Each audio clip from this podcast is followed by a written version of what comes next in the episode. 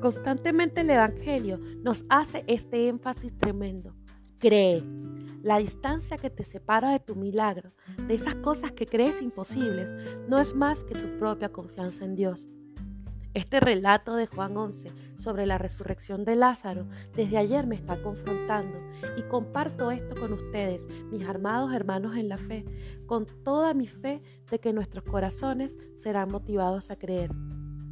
Marta, María, los discípulos, los que lloraban a Lázaro, tenían en común una idea. Claro que va a resucitar, allá en la resurrección postrera, en un día lejano. ¿Crees hoy?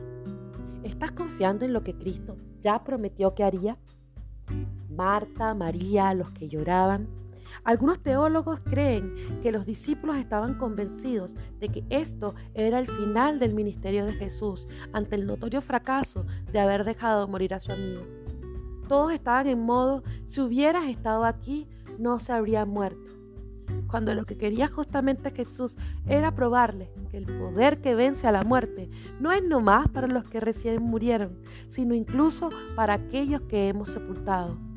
¿Crees en el cuándo de Dios? Porque justamente esas cosas de las que ya soltamos hasta las ganas de orar es de lo que Cristo puede glorificarse. No hay milagro en las cosas de las que ya tenemos certeza. El propósito de lo que sucedió lo vemos cuando la resurrección de Lázaro es el detonante de la decisión del sumo sacerdote Caifás de matar al Mesías. Jesús ya sabía hacía dos días que Lázaro había muerto.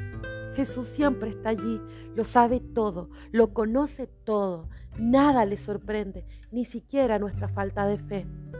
Dice la palabra que al ver la poca fe que había en aquellos que estaban a su alrededor, se conmovió el corazón de Jesús.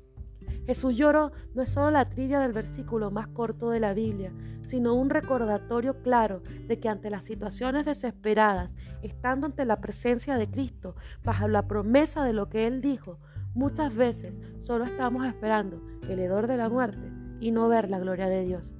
Hoy no te dejo un versículo, te pido que leas todo el capítulo 11 de Juan.